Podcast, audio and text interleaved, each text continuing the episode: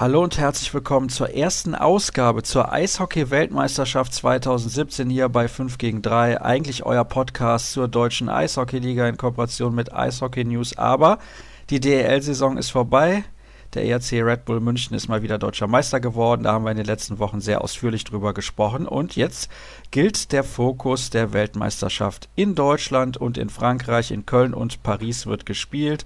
Und wir haben eine kleine Vorschausendung für euch vorbereitet. Später gibt es ein Interview mit Dennis Seidenberg von den New York Islanders und mit dem DEB-Präsidenten Franz Reindl. Die konnte ich sprechen im Anschluss, beziehungsweise kurz vor der Abschluss, nee, Auftaktpressekonferenz. So ist es natürlich richtig, zur WM am vergangenen Mittwoch. Und über das Turnier selbst spreche ich mit Sebastian Groß von Eishockey News. Grüß dich. Grüß dich. Du bist noch in Straubing, ja? Ich bin noch in Straubing. Es geht morgen in aller Frühe los Richtung Köln, damit wir pünktlich zum ersten Turnierspiel dann vor Ort sind. Und ich freue mich schon richtig drauf, dass es jetzt endlich soweit ist und das Turnier losgeht. Oh, da musst du aber sehr früh aufstehen, oder? Da werden wir sehr früh aufstehen. Ich schätze, wir brechen hier so zwischen 6 und 7 Uhr morgens in Straubing auf. Gut, dann hoffe ich, dass ihr pünktlich da seid, denn es ist ein absoluter Kracher, der dann auf euch wartet. Um 16.15 Uhr spielt Schweden gegen Russland. Da kann man auf jeden Fall mal vorbeischauen, denke ich, und sich diese Partie ansehen und dann ja um 20.15 Uhr das erste Spiel der deutschen Mannschaft mit einer kleinen Eröffnungsfeier. Hört er gleich in der Sendung später noch mehr zu. Um 19.45 Uhr Deutschland gegen die USA. Das sind ja schon richtungsweisende Spiele auch für den Endstand in dieser Gruppe. Ja, gucken wir denn mal, welche Mannschaften sich überhaupt qualifiziert haben. Wir machen das einfach mal so. In Gruppe A, ich lese das hintereinander vor, Russland, die USA, Schweden, die Slowakei, Deutschland, Lettland, Dänemark und Italien. Und dann haben wir in der Gruppe B, die ja ausnahmslos in Paris spielen wird, Kanada, Finnland, Tschechien, die Schweiz, Weißrussland, Norwegen, Frankreich und Slowenien, also zwei Vertreter aus Nordamerika. Die restlichen 14 kommen aus Europa und Gibt es irgendwas Spezielles im Vorfeld, was anders ist als bei anderen Weltmeisterschaften? Würde ich jetzt nicht behaupten. Ich denke, der Modus hat sich inzwischen etabliert und ich sehe auch die Gruppen relativ ausgeglichen. Meiner Meinung nach ist die Gruppe, die deutsche Gruppe, ein bisschen schwieriger als die französische Gruppe in Paris. Aber das konnte man ja immer vor einer WM schwierig wissen, weil es kommt ja immer darauf an, welche NHL-Spieler sich den Teams anschließen. Und alles in allem, sage ich mal, muss die deutsche Mannschaft einfach versuchen, den Heimvorteil zu nutzen. Die Fans werden das deutsche Team auf jeden Fall nach vorne schreien und dann schauen wir, was rauskommt bei diesem Turnier. Es gibt im Übrigen noch Tickets vereinzelte, also per Paket konnte man Tickets erwerben und man konnte Tickets erwerben, glaube ich, indem man das Team im Prinzip immer verfolgt, beziehungsweise den Spieler, also wie auch immer das war, man konnte noch keine Einzeltickets kaufen, beziehungsweise erst sehr, sehr spät. Das wurde allerdings bewusst so gemacht und Franz Reindl hat gesagt, 600.000 Karten verkaufte zusammen mit den Franzosen war das Ziel. Sie sind bei ein bisschen über 500.000, aber er ist zuversichtlich, dass im Verlaufe des Turniers dann noch die ein oder anderen Fans sich überlegen, ja, da gehen wir in die Halle und wie gesagt, auch für deutsche Spiele sind durchaus noch Karten zu haben. Es sind nicht die allerbilligsten, aber sie sind durchaus bezahlbar. Also ich denke, das hält sich im Rahmen. Ja, dann schauen wir doch mal auf die einzelnen Gruppen. Ich schlage vor, wir fangen mal mit der Gruppe in Frankreich an und ich habe ja eben schon die Mannschaften vorgelesen, die dort mit von der Partie sein werden. Jetzt muss ich noch mal gerade schauen, dass ich hier auch die Übersicht nicht verliere, denn ich habe hier relativ viele Fenster geöffnet bei Wikipedia. Da ist es doch immer wieder am übersichtlichsten. Jetzt schauen wir noch mal. Also, Kanada ist sicherlich der Favorit in der Gruppe B die Finnen auch zu nennen, die ja letztes Jahr sehr stark gespielt haben mit Patrick Leine. Ich finde aber, und das ist ja der generelle Tenor, wenn man auch so mit den Kollegen spricht, das Feld ist ein wenig enger zusammengerückt. Leider ein bisschen zum Nachteil der deutschen Mannschaft, denn die Kanadier und die Finnen sind, das findest du auch, hast du mir eben im Vorgespräch gesagt, ein bisschen schwächer besetzt als 2016. Ja, ich denke natürlich noch immer wie für eine Top-Nation und eine, einer der Titelmitfavoriten, beide Mannschaften. Aber klar, es fehlt den Finnen ein Youngster wie Patrick Leine, der letztes Jahr bei der WM ja nicht nur seinen ersten großen Auftritt hatte, sondern sogar MVP des Turniers wurde. Und auch bei den Kanadiern fehlt der eine oder andere Erfahrene. Gerade im Tor sind sie nicht so namhaft besetzt, wie sie es die letzten Jahre waren. Andererseits muss man auch sagen, dass Kanada sehr ausgeglichen besetzt ist, vor allem im Angriff. Sie haben einige junge Leute dabei, wie den Mitchell Marner, die geradezu geschaffen sind für die große Eisfläche und auch ein Travis Connectney. Und die werden sich sicher zeigen wollen. Die sind hungrig, die waren nicht dabei bei den letzten Titeln. Und deswegen glaube ich, dass die Kanadier alles daran setzen werden, den Titel zu verteidigen, auch wenn man auf den ersten Blick vielleicht sagen mag, sie sind nicht mehr so überragend aufgestellt in den letzten beiden Jahren.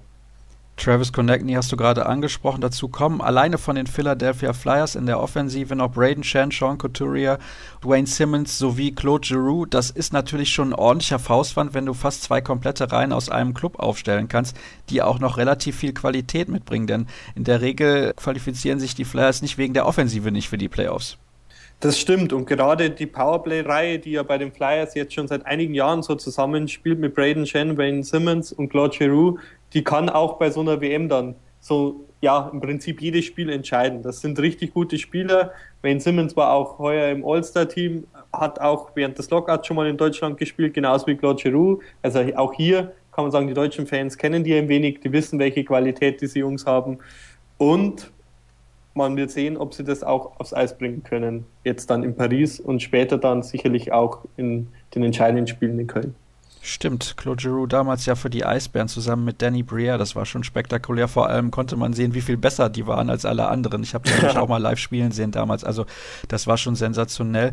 Und sie haben auch vier Spieler von den Colorado Avalanche mit dabei, die eine sehr, sehr schwache Saison gespielt haben. Allerdings ist es jetzt hier so, Tyson Berry, Matt Duchesne und Nathan McKinn, das sind natürlich die drei herausragenden Akteure dieser Mannschaft. Also da war ja auch die Frage, warum spielen die eigentlich so schlecht? Der Kader war ja gar nicht so besetzt, dass man davon ausgehen konnte, dass sie mit großem Abstand letzter werden in der NHL. Also die Kanadier haben schon wieder eine starke, ausgeglichene Mannschaft, vielleicht nicht so gut besetzt wie letztes Jahr.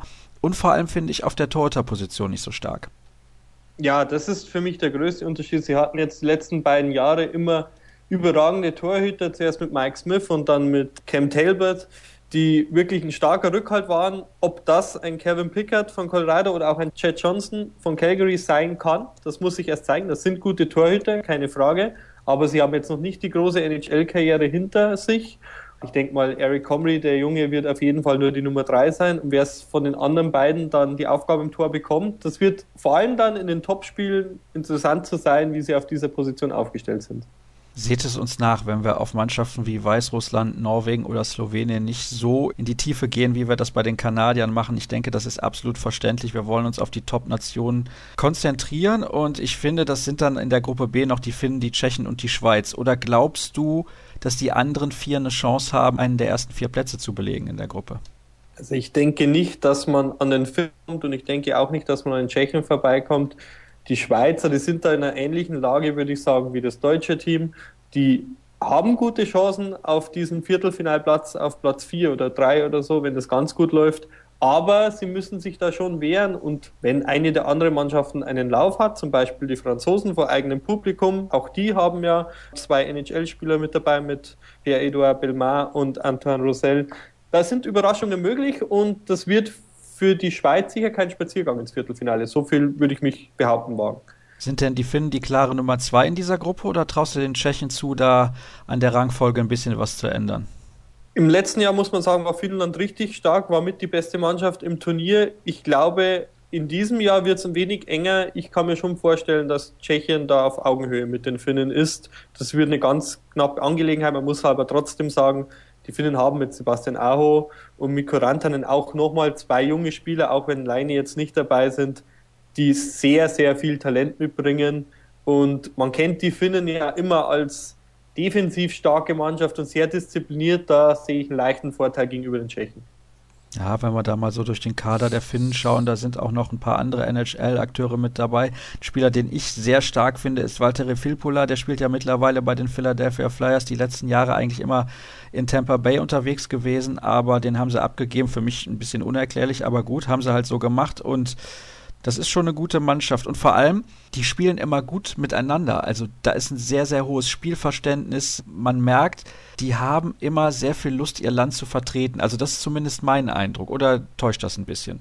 Das täuscht überhaupt nicht. Für die ist eine WM, die hat einen richtig hohen Stellenwert Und egal wer da nominiert wird, man hat immer das Gefühl, die Mannschaft wächst unglaublich schnell zusammen. Da stimmt das Verständnis. Viele von den Spielern kennen sich wahrscheinlich auch aus den Juniorenmannschaften und aus, aus Finnland so und aus dem Sommertraining. Das kann natürlich gut sein. Und ja, wie gesagt, sie haben eine gute Mischung aus Erfahrenen. Phil Puller hast du schon angesprochen. Das ist so ein bisschen jemand, der jetzt den erfahrenen Part übernimmt, wie es die letzten Jahre Mikko Koivu oder Jussi Jokinen machte.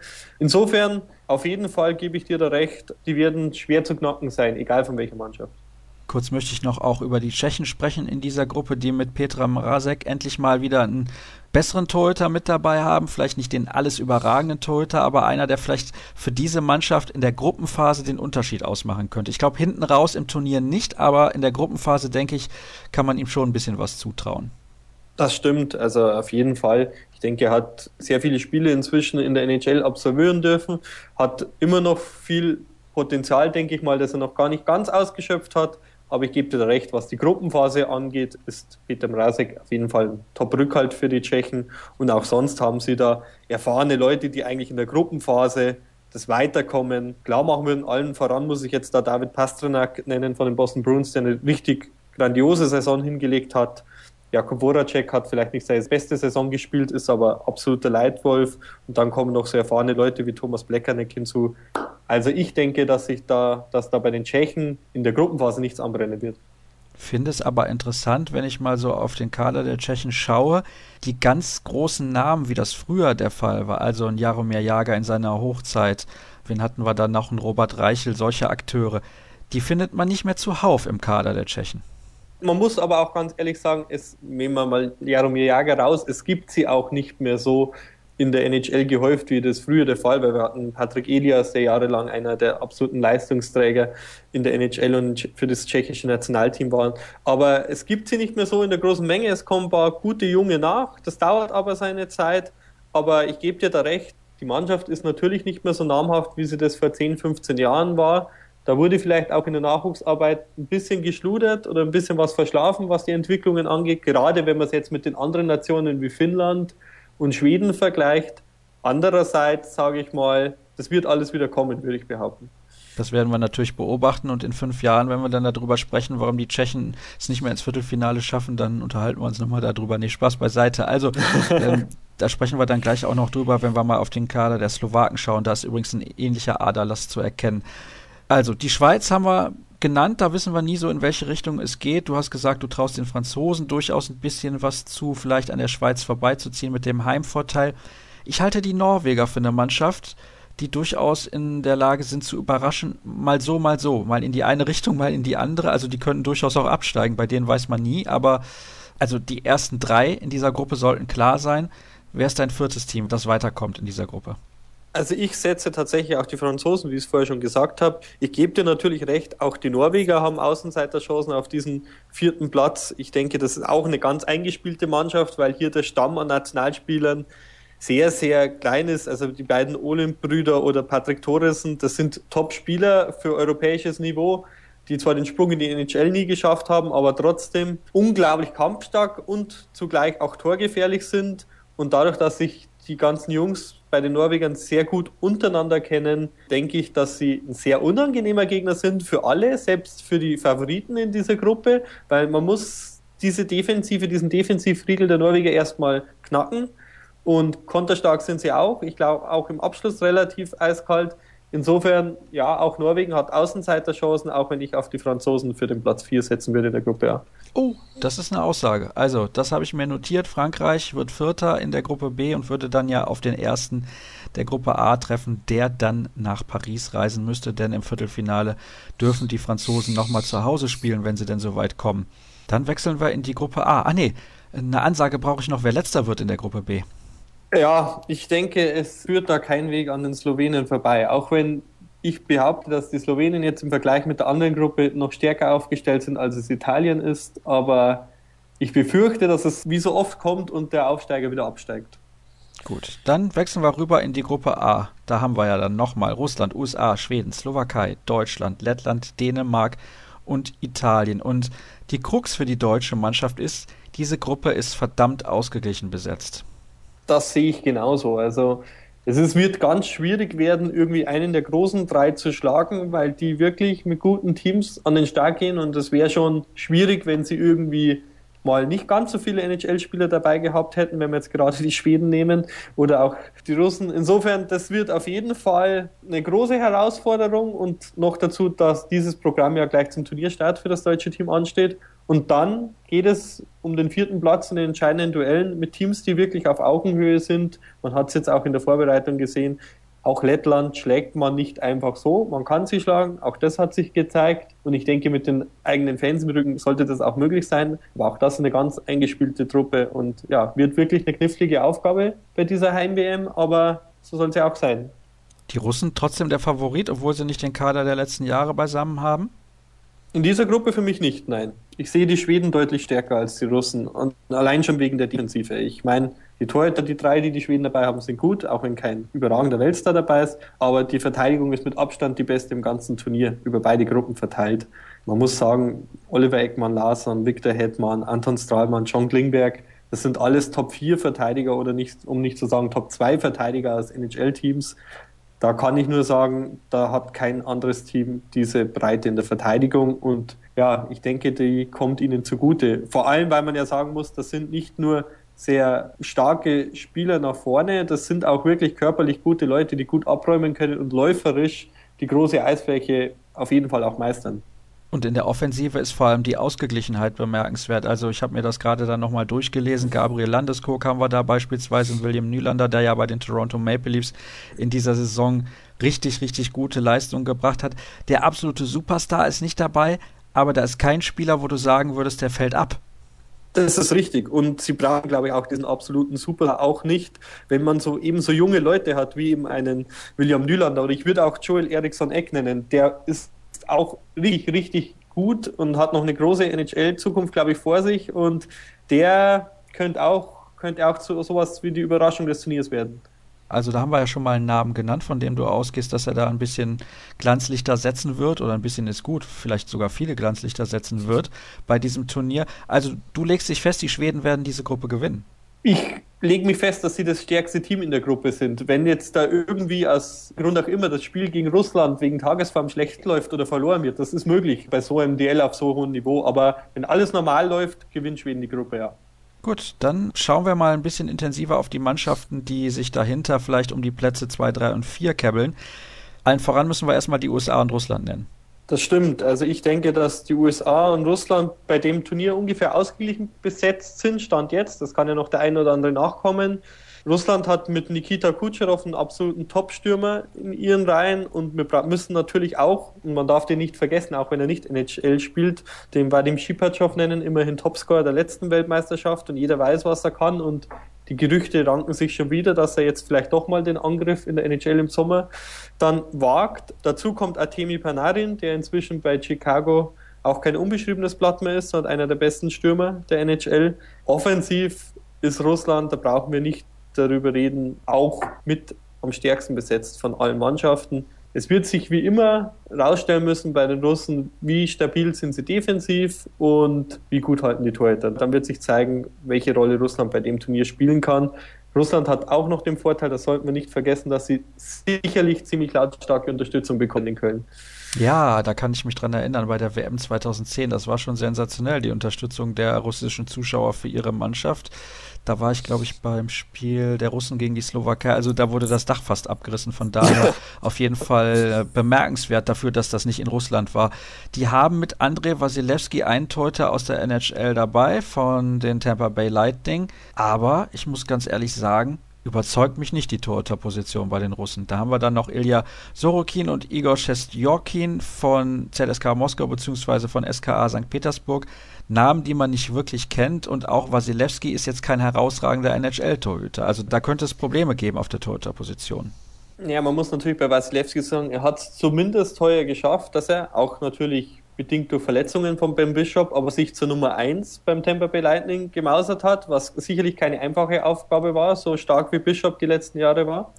Natürlich hat er auch seine schwächeren Leistungen dabei und natürlich gebe ich dir recht, ich weiß nicht, ob er ein Goal ist, der dich zum Weltmeistertitel führen kann, aber er ist auch im Turniervergleich mit den anderen Teams schon ein Rückhalt, auf den man sich verlassen kann. Ich bin eher gespannt, wie die Defensive, die für mich jetzt mal abgesehen von Ivan Provorov, den ich aus Philadelphia öfters beobachten konnte heuer und Anton Belov, der natürlich schon einige Weltmeisterschaften auf dem Rücken hat. Die anderen sind, sage ich mal, in Anführungszeichen No-Names, natürlich nicht in Russland, natürlich nicht in der KL und natürlich auch gute Eishockeyspieler, aber wenn es dann ans Eingemachte geht, Viertelfinale, Halbfinale, werden die einiges zu tun bekommen. Die USA haben wir eben auch schon erwähnt. Eine Mannschaft, die letztes Jahr natürlich herausstach durch ihren Akteur Austin Matthews, der dieses Jahr in der NHL mal eben 40 Tore geschossen hat als Rookie und im ersten Spiel gleich viermal getroffen hat für Toronto. Also wir erinnern uns sicherlich alle daran. Das war sensationell, wie er die NHL dieses Jahr gestürmt hat. Und der Kader der Amerikaner ist aber selbst ohne ihn, finde ich, und da stimmst du mir ja zu, hast du ja auch schon gesagt, besser besetzt als in der Vorsaison. Ich sehe da beispielsweise Namen wie Jack Eichel von den Buffalo Sabres, dann haben wir Dylan Larkin von den Detroit Red Wings, auch wenn er diese Saison nicht so gut gespielt hat wie letzte, Johnny Goodrow von den Calgary Flames, dann haben wir in der Verteidigung vielleicht nicht ganz so bekannte Namen, aber mit Jimmy Howard von den Detroit Red Wings haben sie auch einen guten Torhüter mit dabei. Ah, das wird keine leichte Aufgabe im Auftaktspiel für die deutsche Mannschaft. Absolut nicht, absolut nicht. Und man muss auch sagen, es sind auch einige Akteure dabei, die jetzt nicht irgendwie zum ersten Mal so eine WM spielen, sondern das schon kennen aus den letzten Jahren. Also auch wenn die Verteidigung vielleicht nicht so namhaft ist wie die anderen Mannschaftsteile, aber muss man halt trotzdem sagen, dass Conor Murphy, Jacob Drauer und auch Noah Hannifin nicht die erste WM ist, die sie spielen und auch schon gezeigt haben, dass sie das sehr gut können. Jimmy Howard hat mir, hast du schon angesprochen, hatte ich im Vorgespräch schon erwähnt, ein absolut solider Rückhalt und Conor Hellebuck hat auch schon eine überragende WM gespielt, auch ein Top-Torhüter. Ich bin mir gar nicht sicher, wen sie reinstellen werden. Ich denke, dass beide ihre Chance bekommen. Aber das Glanzstück des Kaders ist meiner Meinung nach die Offensive, die allein was die läuferische Qualität angeht, wahrscheinlich die beste ist im ganzen Turnier. Also natürlich dürfen die Kanadier nicht unterschätzen, aber was allein die Schnelle angeht, die ein Dylan Larkin mitbringt, die ein Jack Eichel mitbringt und die auch natürlich ein Johnny Goodrow mitbringen, das wird richtig schwer für die Teams, wenn die mal ins Laufen kommen, die zu stoppen. Vorteil Deutschland, wenn wir gleich aufs Eröffnungsspiel zu sprechen kommen, die Mannschaft ist natürlich nicht eingespielt und wenn man sie schlagen kann, dann vielleicht gleich beim ersten Spiel.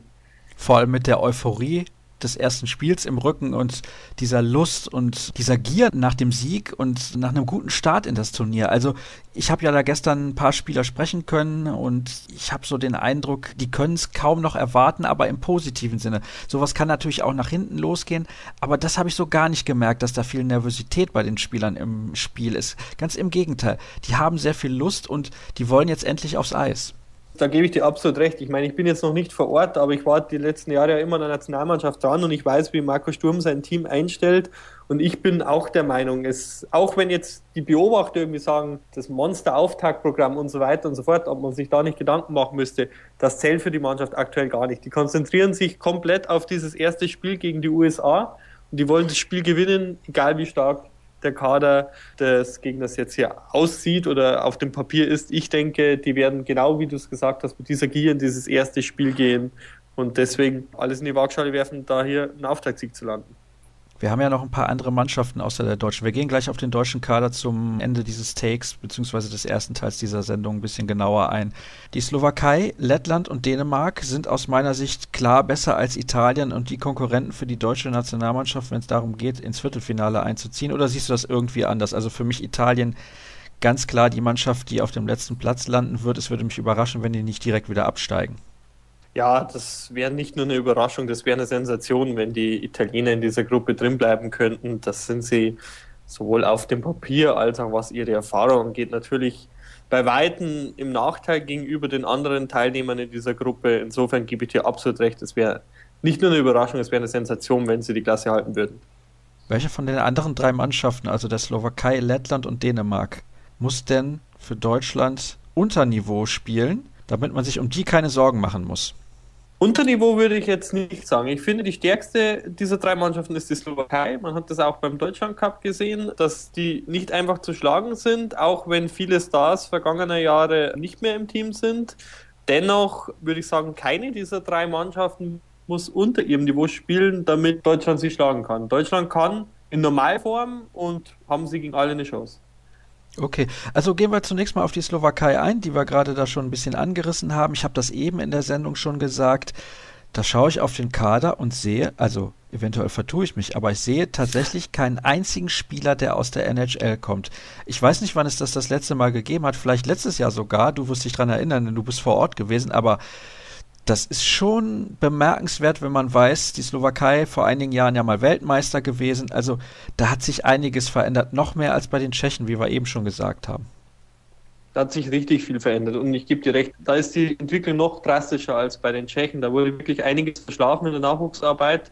Die ganzen Stars vergangener Tage sind nicht mehr dabei und so ist es dann wirklich so, dass die Zahl der NHL-Spiele in den letzten Jahren drastisch gesunken ist. Das, wir sind immer weniger und dann kommt noch hinzu, wer von denen dann verfügbar ist und so kommt es eben, dass wie jetzt 2017 in Deutschland kein einziger NHL-Spieler mehr im Team steht und deswegen ist die Mannschaft auch gar nicht mehr so gut aufgestellt, wie sie das vielleicht vor fünf oder zehn Jahren war. Also eine Mannschaft, die man auf jeden Fall schlagen sollte. Die man schlagen sollte und die man, wenn man ins Viertelfinale kommen will in dieser Gruppe, auch schlagen muss. Punkt. Okay, das ist gut zusammengefasst. Zwei andere Mannschaften haben wir noch, die Letten und die Dänen. Die Letten haben wir letztes Jahr in der Olympia-Qualifikation geschlagen. Das war nicht leicht, aber das Spiel wurde in Riga ausgetragen. Also ich denke, da ist man auch leichter Favorit. Oder hast du da eine komplett andere Meinung? Nein, also wie gesagt, die Letten sind für die deutsche Mannschaft auf jeden Fall zu schlagen. Man muss natürlich bei dem Vergleich mit der Olympia-Quali vorsichtig sein, weil dort zum einen deutsche Mannschaft einen Top-Kader hatte, also die, sozusagen die beste deutsche Mannschaft, die es je gab. Da fehlen jetzt einige Akteure wie Tom Kühnack und Leon Dreiseitel im Normalfall, bei der WM dann noch. Aber nichtsdestotrotz schon, dass man auch, und das hat auch, haben jetzt auch die beiden Generalproben Vorbereitung gezeigt, an einem normalen Tag wird schon mal schlagen. Ich bitte übrigens die kleinen technischen Schwierigkeiten, die wir gerade haben, ein bisschen zu entschuldigen. Wir mussten unsere Aufzeichnung unterbrechen und haben dann einfach weitergemacht, aber irgendwie gibt es leichte Internetprobleme in Straubing. Ich hoffe, dass ihr den Kollegen Sebastian Groß trotzdem einigermaßen gut verstehen könnt. Also um das nochmal kurz zusammenzufassen, Deutschland natürlich nicht mit dem Kader, der Olympia-Qualifikation, deswegen nicht ganz vergleichbar, aber trotzdem der Favorit gegen Lettland. Das ist das letzte Spiel der Gruppenphase und da kann es ja dann noch ganz entscheidend sein, dass man die Letten schlägt und nicht erst nach Verlängerung oder Penalty schießen, sondern schon nach 60 Minuten, wenn dann jeder einzelne Punkt zählt. Ist das Schlüsselspiel das Spiel gegen Dänemark? Gute Frage. Ich denke, das Schlüsselspiel ich glaube, der Schlüssel für die WM können tatsächlich jetzt die ersten drei Spiele sein. Auch wenn die Mannschaft das nicht gerne hören wird und auch die Beobachter vielleicht nicht, weil es halt wirklich schwierig sein wird, eine dieser Top-Teams zu schlagen. Aber je nachdem, wie man sich da verkauft, also sprich, man kann ja auch gut spielen und das, die Spiele trotzdem irgendwie knapp verlieren. Aber es ist der Schlüssel, wie man in das Turnier reinkommt. Und deswegen ist, bleibt für mich das Schlüsselspiel vor allem auch das Auftaktspiel gegen die USA. Aber natürlich hat man dann auch noch die beiden Brocken Schweden und Russland vor sich.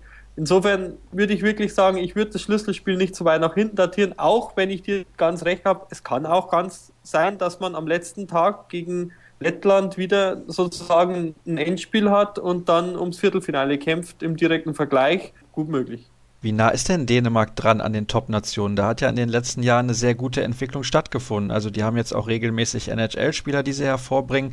Daran war vor zehn Jahren noch gar nicht zu denken.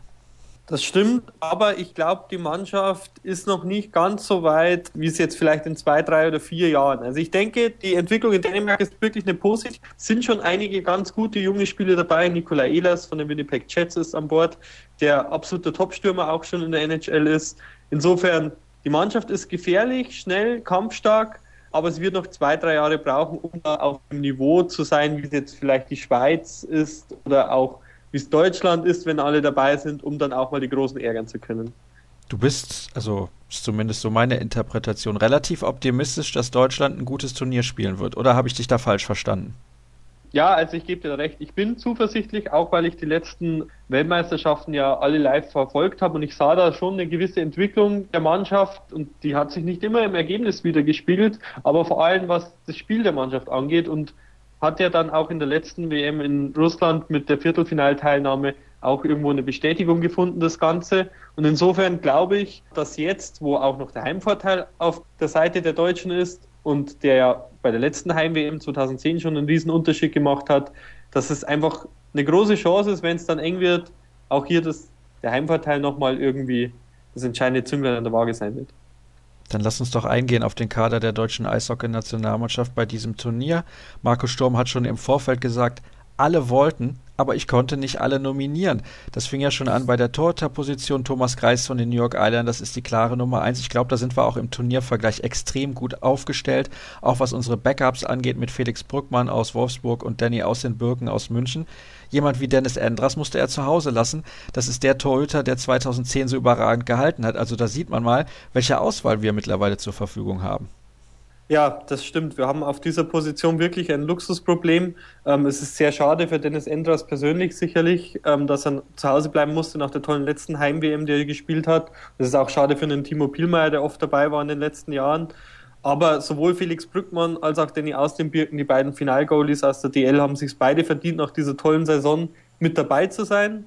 Und dann Thomas Greis von den New York Islanders führt nach einer guten Saison in der NHL sowieso kein Weg vorbei. Und er ist auch die klare Nummer eins von Marco Sturm. Und ich denke, da sind wir wirklich für alle Fälle vorbereitet. Und wenn es jetzt auch noch so kommen würde, dass Philipp Gruber von den Washington Capitals zur Verfügung stehen würde, dann hätten wir da wirklich die Qual der Wahl auf dieser Position.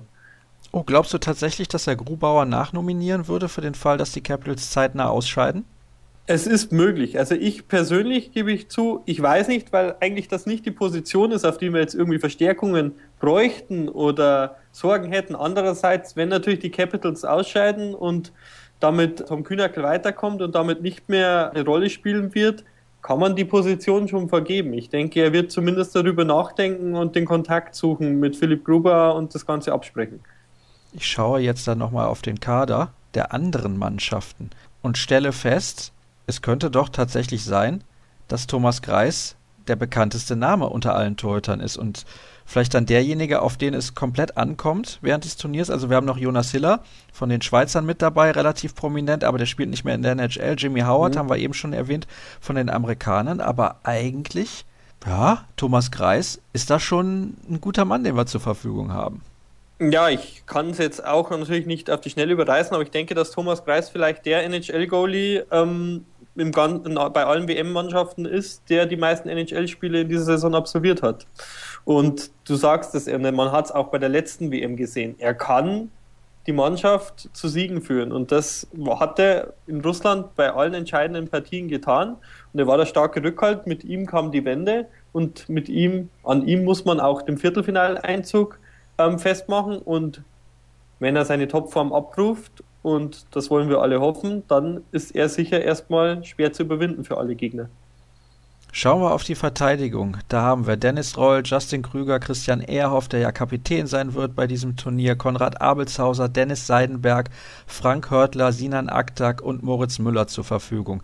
Ich finde, unsere Verteidigung ist extrem gut aufgestellt. Wenn wir jetzt mal schauen, alleine Ehrhoff und Seidenberg, vielleicht kommt noch Corbinian Holzer von den Anaheim Ducks mit dazu. Also da steht es ja aktuell in der Serie 2 zu 2. Das heißt, entweder Dreiseitel kommt oder Holzer kommt. Also egal wie es läuft, da kriegen wir auf jeden Fall einen sehr starken Spieler mit dazu und die Verteidigung, also die finde ich bombenstark aufgestellt. Also so gut wie seit Jahren nicht. Das stimmt, also die Verteidigung kann auch wirklich mit der Verteidigung mithalten, die wir bei der Olympia-Quali hatten. Ich, bis auf Pabinian Holzer fehlt jetzt da eigentlich kein absoluter Leistungsträger. Die sind, ähm, da gebe ich dir recht, wir sind so gut aufgestellt wie seit Jahren nicht. Müssen wir auch, weil Niveau, sage ich mal, kann Deutschland nur mithalten, wenn die Verteidigung in nahezu Bestbesetzung aufgestellt ist. Und ich denke, gerade Dennis Seidenberg ist hier ein ganz wichtiger Baustein. Ich bin ganz gespannt, was Konrad Abelshauser bei seinem ersten großen Turnier leisten kann nach einer herausragenden DL-Saison. Frank Körtler, denke ich, auch ein ganz wichtiger Baustein, der bei den letzten Turnieren oftmals fehlte. Und der Rest ist eigentlich inzwischen auch, sag ich mal, für, im Nationalteam wirklich angekommen. Insofern gebe ich dir recht, wir sind in der Defensive gut aufgestellt und wenn die ganze Mannschaft gut defensiv arbeitet, dann sollte es daran nicht scheitern. Was denkst du, wer ist erster Streichkandidat, um da vielleicht einen Platz auch offen zu halten für Corbina und Holzer? Ich denke, falls es so kommen würde, sind die ersten Streichkandidaten Dennis Reul oder Sinan Aktak, einer der beiden. Ähm, glaube eher zweiterer, nach dem, was ich so in der Vorbereitung gesehen habe. Aber man muss jetzt auch schauen, es können auch immer Verletzungen hinzukommen. Ich habe gehört, dass Christian Erf ein bisschen angeschlagen ist. was natürlich nicht gut wäre. Aber auch da, gerade bei den Verteidigern, das kann ganz schnell gehen, nach zwei, drei Spielen mal einen blöden Schuss aufs Knie oder auf den Fuß und schon hat sich die Frage mit Streichkandidat eh erledigt. Dann schauen wir zu unseren Stürmern. Da haben wir Tobias Rieder, Brooks Maythek, Markus King, Matthias Plachter, Yannick Seidenberg, Patrick Reimer, Yasin Elis, Gerrit Fauser, Patrick Hager, Felix Schütz, Dominik Kahun, Philipp Gogula, David Wolf und den jungen Frederik Tiffels. Der spielt aktuell ja noch bei der Western Michigan University und ist so ein bisschen der Überraschungsspieler. Der stand übrigens gestern, als ich in Köln war, bei den Kollegen so lange wie kein anderer Spieler. War schon interessant. Irgendwann musste der Pressesprecher Alexander Morell den irgendwie weglotsen, damit der überhaupt nochmal zum Duschen kommt. Also der hat natürlich in der Vorbereitung jetzt komplett überzeugt und vor allem auch überrascht. So hat das ja auch Marco Sturm gesagt. Er hätte nicht damit gerechnet, dass er so überzeugt und er wollte vor allem auch seine Schnelligkeit mit dabei haben und er kann auch auf der Center-Position spielen. Da sind wir ein bisschen dünner besetzt, weil natürlich auch Leon Dreiseitel fehlt. Aber ansonsten, bis auf Leo Föder, sehr, sehr schade, dass der mit einer Verletzung ausfällt, sind wir auch da sehr ausgeglichen besetzt und haben viele namhafte Akteure mit dabei, zumindest also DEL-Akteure. Ja, es fehlt noch mit Marcel Gottsch, der letzte Kapitän, noch ja. ein wichtiger Center. Deswegen sind wir auf der Center-Position tatsächlich recht dünn besetzt. Und da hat gerade ein Junge wie Frederik Tiffels die Chance genutzt, als gebürtiger Kölner da auch in seiner Heimatstadt eine WM spielen zu dürfen, ist, glaube ich, eine Riesensache für ihn. Und mich hat er genauso überrascht wie den Bundestrainer und, glaube ich, alle Beobachter. Ich habe ihn, muss ich auch gestehen, vor der WM-Vorbereitungsphase noch nie live spielen sehen. Und was er da bei den letzten Testspielen abgezogen hat, das war wirklich große Klasse. Er hat sich mehr oder weniger so stark verkauft, dass ihn der Bundestrainer gar nicht streichen konnte aus dem Kader. Auch wenn er wahrscheinlich zum Start in die Vorbereitung nicht viele Gedanken daran hatte, dass Frederik Tiffels in Köln bei der WM spielen wird. Und mit den letzten beiden Toren auch nochmal gegen Lettland am Montag, da hat er alles reingebracht, was ihn ausmacht. Also Abschluss suchen, Schnelligkeit, Puckhandling. Also absolut auch mich überzeugt. Und ansonsten ist die Mannschaft gut besetzt. Trotzdem gebe ich Marco Sturm recht, der in einem Interview zu uns gesagt hat, wenn Leon Dreiseitel kommen würde, würde die Mannschaft ein ganz anderes Gesicht bekommen. Und das ist so. Und darum warten wir mal ab, was passiert in der NHL. Ja, die Serie zwischen den Ducks und den Oilers, die droht ein bisschen zu kippen aus Sicht von Edmonton. Die haben ja jetzt das Momentum ein bisschen wieder rübergegeben zu den Anaheim Ducks nach dieser Niederlage in Verlängerung in Spiel Nummer 4. Also, Leon Dreiseitel fehlt, Marcel Gottsch fehlt und Leo Föderl fehlt. Das sind natürlich schon drei sehr, sehr starke Spieler. Welche Streichkandidaten haben wir denn im Angriff aus deiner Sicht? Falls es dazu kommen sollte, denke ich, dass David Wolf einer derjenigen ist, die vielleicht schauen müssen oder auch ein Matthias Blachter. Es wird sich rausstellen. Die Jungs haben jetzt alle in der Vorbereitung überzeugen können und sind auch zu Recht dabei. Wie gesagt, das war ja im Sturm schon ein großes Aussortieren, bis es mal so weit gekommen ist. Da sind ja auch einige erfahrene DEL-Leute nicht mitgefahren, wie zum Beispiel ein Kai Hospital und so weiter. Das ist auf jeden Fall jetzt schon mal das Beste, was wir haben. Und jetzt wird sich herausstellen, ob wir da jetzt nochmal was an Verstärkung bekommen. Wo liegen die größten Stärken und die größten Schwächen der Mannschaft aus deiner Sicht? Also wie gesagt, die Stärken, was die Mannschaftsteile angeht, das hatten wir ja schon. Die liegen natürlich auch im Tor, finde ich. Ich denke schon, dass Thomas Kreisen Top-Rückhalt sein kann, wenn er seine Form aus der NHL, aus der letzten Saison bestätigt. Ist natürlich beim Torhüterspiel immer so eine Sache. Man muss auf dem Punkt fit sein, gerade bei so einem kurzen Turnier. Wenn man es jetzt vergleicht mit einer Saison, ist das ganz alles andere als einfach. Ansonsten denke ich, die deutsche Mannschaft, und auch das wird entscheidend sein, das ist jetzt zu früh zu sagen, muss in den Special Teams überzeugen, weil die bei so einem Turnier extrem wichtig sind. Das kann man jetzt nur hoffen, dass da Wert drauf gelegt wurde und davon kann man aber auch ausgehen. Wie das dann am Eis umgesetzt wird, wird sich zeigen. Ansonsten würde ich sagen, was die Mannschaft auszeichnet, ist der Zusammenhalt, der Heimvorteil und dass für die deutschen Möglichkeiten wirklich wieder eine sehr, sehr gut besetzte Mannschaft ist. Dass das alles zusammenpasst und dann du trotzdem sagen musst, du bist gegen Teams wie Schweden, Russland, USA Außenseiter, ist klar. Also mit jede Menge Respekt, aber nicht mit Angst sollte man ins Turnier gehen, auch gerade gegen diese Mannschaften wie Schweden, Russland oder die USA. Das haben wir jetzt schon mehrfach in dieser Sendung angesprochen. Dann kommen wir so langsam aber sicher zu den Tipps und du weißt, ich mag ja hier klare Kante im Podcast. ne? Deswegen, ja, ja. Bei der NHL, sage ich nur, scheint es nicht ganz so gut zu funktionieren. Da hast du dich mit einigen Tipps weit aus dem Fenster gelehnt oh, und ja, ich weiß. Ja, ja, also die Capitals, hm, das könnte mal wieder sehr, sehr eng werden. Was denkst du denn? Reicht es für die deutsche Mannschaft fürs Viertelfinale? Ich bin da relativ optimistisch. Ich glaube, dass das schon irgendwie klappen wird. Und können wir vielleicht sogar eine kleine Sensation schaffen, wenn es uns gelingen sollte, auf dem dritten Platz nach der Hauptrunde oder der Gruppenphase ins Ziel zu kommen, damit wir gegebenenfalls die Kanadier im Viertelfinale vermeiden können? Ja, mal davon abgesehen, dass wir jetzt natürlich nicht wissen, wer in der anderen Gruppe am Ende Erster oder Zweiter wird, auch wenn die Kanadier natürlich der Top-Favorit sind. Ich sage auch, gebe dir da recht, wir schaffen es im Viertelfinale. Ich glaube aber nicht, dass wir unter die Top 3 kommen. Ich glaube, dass wir Vierter werden. Trotzdem bin ich der Meinung, dass du in einem Viertelfinale, das ist ein Spiel und man hat es letztes Jahr zumindest im ersten Drittel gegen Russland gesehen. Natürlich war das dann schwierig über die gesamte Spieldauer und mit dem Heimvorteil der Russen da was zu bewegen. Aber jetzt haben wir den Heimvorteil und im Viertelfinale mit Heimvorteil in einem Spiel kannst du auf jeden Fall was bewegen, egal wer der Gegner ist, wie es im Prinzip bei so einer WM bei jedem Spiel der Fall ist. Insofern, ich glaube, die Mannschaft kommt ins Viertelfinale auf den vierten Platz und dann schauen wir, wie es weitergeht. Wer wird der Superstar der WM aus deutscher Sicht? Wer wird allgemein der Superstar der WM und wer wird Weltmeister?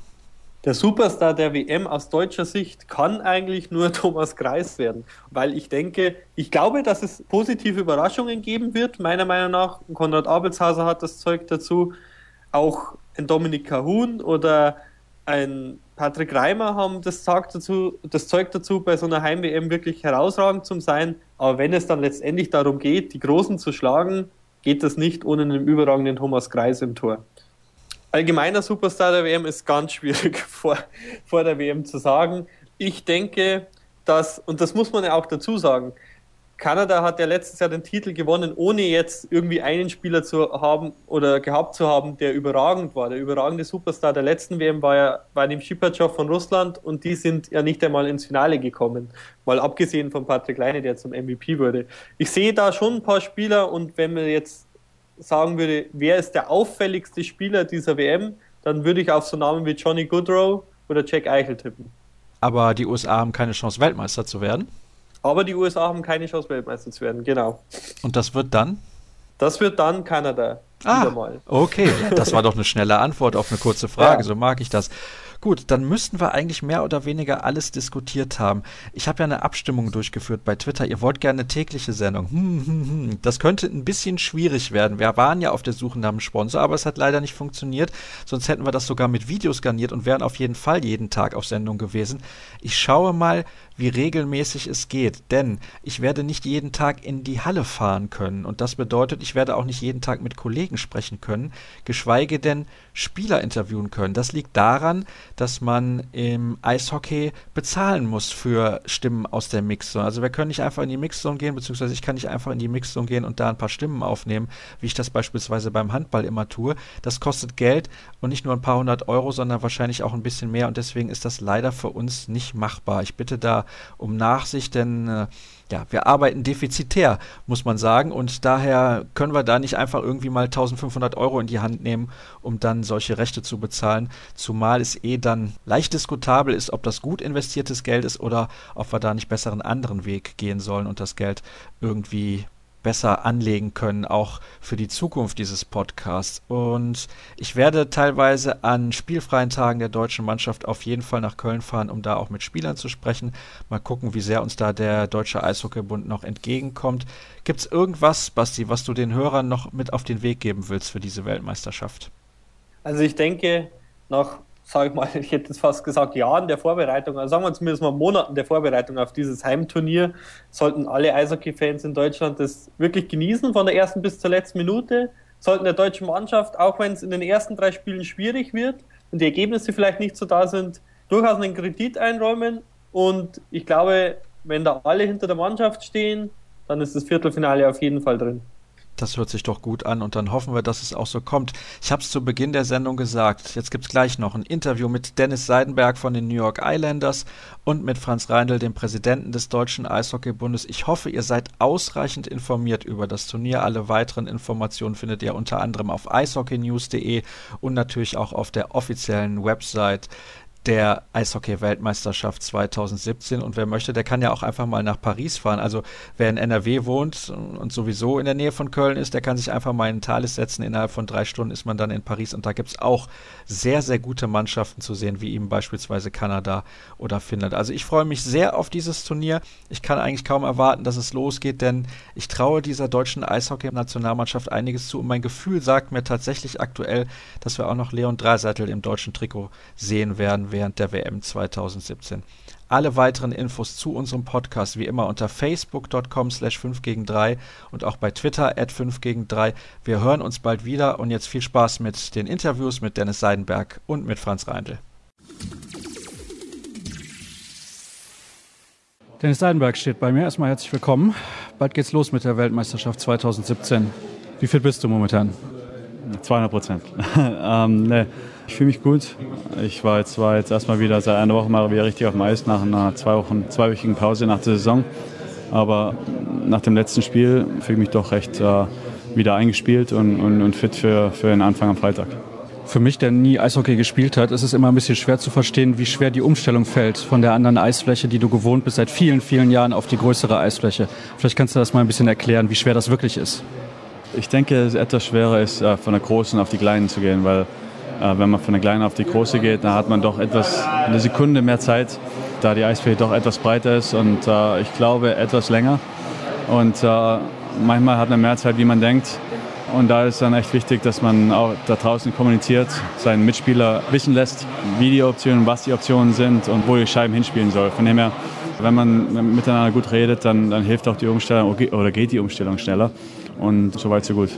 Du hast das erste Spiel gegen Lettland oben von der Tribüne verfolgt und ein bisschen zugeguckt, wie die Mannschaft so drauf ist. Was fehlt aus deiner persönlichen Sicht noch, um die Form zu erreichen, dass man vielleicht das, was man im letzten Jahr geschafft hat in Russland, wiederholen kann? So habe ich es noch gar nicht so analysiert. Also auf jeden Fall können wir noch ein bisschen mit mehr Energie rauskommen. Läuferisch noch ein bisschen aggressiver sein und einfach besser zusammen als eine Einheit auf, äh, von fünf auf dem Eis stehen. Und äh, ja, den Rest gibt es eigentlich nicht mehr. Jeder muss einfach seine Aufgaben erfüllen, die er hat, die er im Team hat und, und dann wird man weitersehen. Es ist ein schwieriges Auftaktspiel gegen die USA, weil man bei denen immer schwer einschätzen kann, wie gut die wirklich drauf sind. Es kommt immer auf den Kader an, den sie zur Verfügung haben. Beispielsweise ist jetzt ein Austin Matthews, Gott sei Dank für euch, dieses Jahr nicht mit dabei. Wie stark stellst du die Amerikaner vor diesem ersten Spiel ein? Hast du irgendeine Ahnung, wie gut die sein könnten in diesem Jahr? Ich weiß nur, dass von ein paar Spielern, ich habe die Aufstellung nicht gesehen. Und von dem her müssen wir auch gar nicht auf den Kader schauen. Äh, wir müssen auf unser Spiel schauen, unseren Spielplan durchführen. Und der Rest, der kommt schon von alleine. Also, ähm, wie du schon gesagt hast, oder Sie gesagt, gesagt haben. Nein, nein, um Gottes Willen, bitte. Wie du schon gesagt hast, sind die zwar immer sehr, also dieser wahrscheinlich ein bisschen stärker aufgestellt wie letztes Jahr. Aber es ändert nichts an, unserer, an unserem Spielplan. Und von dem her ist es einfach wichtig, auf uns zu schauen. Du hast natürlich viel Routine und Erfahrung. Das heißt, du verspürst wahrscheinlich nicht ganz so viel Druck wie die jungen Akteure in der Mannschaft. Denkst du dennoch, das ist das Schlüsselspiel auch für den restlichen Verlauf der WM? Schätzt du das so ein? Auf keinen Fall. Also wir gehen von Spiel zu Spiel. Da bringt es nichts, jetzt ein Spiel höher einzuschätzen wie ein anderes. Jede Punkte zählen gleich, egal ob wir es jetzt am Anfang oder am Ende holen. Aber ein guter Start ist natürlich immer gut. Und äh, von dem her gehen wir jetzt auf das Spiel am Freitag zu, als ob das äh, das einzige Spiel ist, versuchen das zu gewinnen. Und wenn das klappt, dann, dann gehen wir zum nächsten. Und so, so sind wir eingestellt. Jetzt habe ich gerade gesagt, du hast Erfahrung und Routine. Wie viel kribbelt es dennoch bei dir? ah, vergessen zu beantworten. Kribbeln, es wird vielleicht eher direkt vor dem Spiel kommen und dann im ersten Wechsel, aber dann wird es auch schon wieder äh, vorbei sein. Ich freue mich nur auf die, auf die großartige Stimmung der Fans, der deutschen Fans, die uns immer sehr, sehr anheizen. Und der Rest kommt schon von allein. Also wie gesagt, wir, ich persönlich äh, versuche mein Spiel zu spielen und alles andere ist, äh, ist zweitrangig. Wie sehr ist dir bewusst vielleicht auch geworden in den letzten Tagen, wo du wieder bei der Mannschaft warst, dass das eventuell dein letztes Turnier ist mit der Nationalmannschaft und vor allem mit Sicherheit dein letztes Heimturnier? Ja, ich ist mir nur bewusst geworden, weil man viel darüber spricht mit den Medien. Äh, Entschuldige. Kein Problem. Von dem her, ich sehe das einfach als ein Turnier an, äh, schaue nicht zu, zu weit nach vorne, also was in ein oder zwei Jahren passiert oder drei Jahren, man weiß nie wie und was, wie der Körper mitspielt. Aber im Moment äh, fühle ich mich gut und Deswegen gibt es eine gewisse Vorfreude, aber das war es dann auch schon. Dann viel Erfolg bei diesem Turnier. Dankeschön. Danke. Franz Reinl ist bei mir, der DEB-Präsident. Gerade ist die Auftaktpressekonferenz zur Weltmeisterschaft zu Ende gegangen. Heißt also, noch zwei Tage sind es aktuell. Was gibt es denn noch zu tun? Ja, das ist natürlich äh, unglaublich viel zu tun. Äh, die vielen Mosaiksteine, die gebildet wurden in der Vorbereitungszeit, müssen jetzt in wenigen Stunden, in wenigen Tagen zusammengefügt werden. Und da sind alle äh, unglaub mit unglaublichem Elan und Ehrgeiz am Werk. Das äh, ist natürlich in den, in den Katakomben geht hoch über die Zuschauertribünen bis rauf in die Logen, in den Kabinen wird immer noch gesägt und gebohrt und geschraubt und da gibt es wahnsinnig viel zu tun im Detail. Wie viele Stunden schlafen Sie aktuell so pro Nacht? Ja, ich bin, ich bin Frühaufsteher, also muss ich auch ein bisschen früher ins Bett gehen und es ist natürlich nicht immer so leicht, wenn man, wenn man, weil alle arbeiten hart und lang. Aber ich schaue, dass ich halt auch einen Schlaf bekomme und wenn ich schlafe, dann nicht zu viel von der Arbeit träume. Wir hatten ja 2010 eine grandiose Heim-WM, die haben Sie ja auch miterlebt. Sind Sie vor so einer Veranstaltung überhaupt noch nervös? Hat man da so Gedanken, dass es vielleicht auch schief gehen könnte? Ja, hat man schon, aber man hat ja auch äh, lange Zeit der Vorbereitung und, äh, und wenn die Erfahrung in unserem, äh, in unserem Team, bei mir selbst, ist da und die Arena hat Erfahrung. Also man geht immer vom Positiven aus. Also ich bin ein positiver Mensch und, äh, und wenn man an das Schlechte denken würde, an dem, an, immer an das, was alles passieren könnte, dann wäre ich Versicherungsvertreter geworden und würde dann Versicherungen verkaufen. Wo lagen denn die größten Schwierigkeiten in der Vorbereitung und was hat Sie am positivsten überrascht?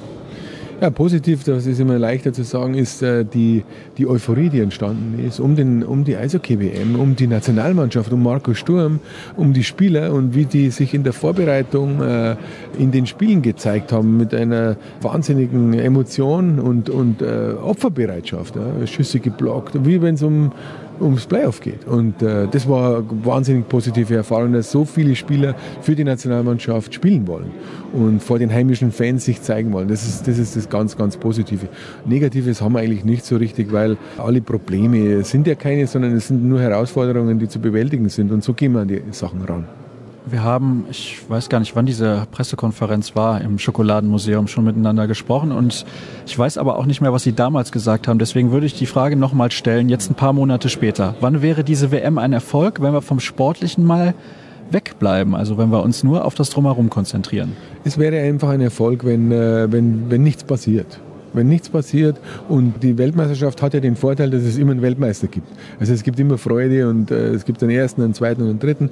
Und die deutsche Mannschaft ist äh, natürlich ein Kern des Ganzen, aber im großen Gebilde der WM nicht das Größte. Und, äh, und deswegen sollte die Mannschaft auch nicht zu viel Druck auf sich nehmen. Und, äh, und wir hängen nicht, der Erfolg der WM hängt nicht nur von der deutschen Mannschaft ab. Das muss man ganz deutlich sagen.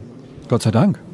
Das ist Gott sei Dank so, genau so ist es. Und das muss man auch sehen. Wir freuen uns, dass wir die WM in Deutschland mit 34 Weltklasse-Spielen haben. Und äh, die zu organisieren in dieser tollen Arena, das macht auch Spaß. Es ist nicht nur Stress, macht auch Spaß. Ich bin schon sehr gespannt auf dieses neue Sound- und Lichtsystem. Das wurde ja im Vorfeld groß ja. beworben und da gibt es ja dann am Freitag, also ich weiß nicht, wann die Leute die Sendung hören, aber am Freitag gibt es ja um 19.45 Uhr dann schon, das haben Sie auch eben in der PK gesagt, einen absoluten Höhepunkt dieser WM zu erleben mit dieser Eröffnungsfeier, so nenne ich es jetzt mal. Gibt es noch so einzelne Momente, auf die Sie sich persönlich besonders freuen, die vielleicht auch der Eishockey-Fan gar nicht erlebt, wenn er nicht hier vor Ort ist? Ja, ich, äh, ich, bin da sehr emotional, muss ich ganz ehrlich sagen. Und äh, umso näher der Tag kommt äh, und wenn der erste Puck eingeschmissen ist, wenn der eingeworfen wird vom Schiedsrichter, dann äh, das ist so ein Moment, wo man sich dann, äh, wo die Last runterfällt. So war es bei den vergangenen WMs auch. Es war in Schalke so, als in Gelsenkirchen Deutschland gegen USA, als der erste Puck geschmissen wurde, war, das war ein unglaublich emotionaler Moment für mich selbst. Das war einfach, äh, das ist man voll von innen raus gerührt und da überkommt einem die Emotion total. Das kann ich mehr als nachvollziehen. Da steckt ja auch viel Art Arbeit dahinter. Welche Erwartungen haben Sie persönlich an die Mannschaft? Man versucht das ja hier mal ein bisschen, ja, die Mannschaft nicht so unter Druck zu setzen, denn viele erwarten eine Steigerung der WM im Vorjahr und das wird nicht ganz einfach. Ich glaube nicht, dass man die WM 2010 als Maßstab nehmen soll. Ich meinte jetzt in Russland letztes in Russland. Jahr. Das war natürlich auch eine Top-WM. Auch die sollte man nicht als Maßstab nehmen, weil die Herausforderungen sind wieder andere.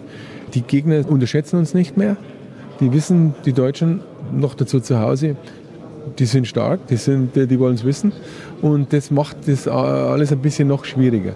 Und deswegen ist es schlecht, auch wenn man von Platzierungen spricht, wenn man sagt, ah, Viertelfinale ist dann guter Sport und nicht Viertelfinale schlechter Sport.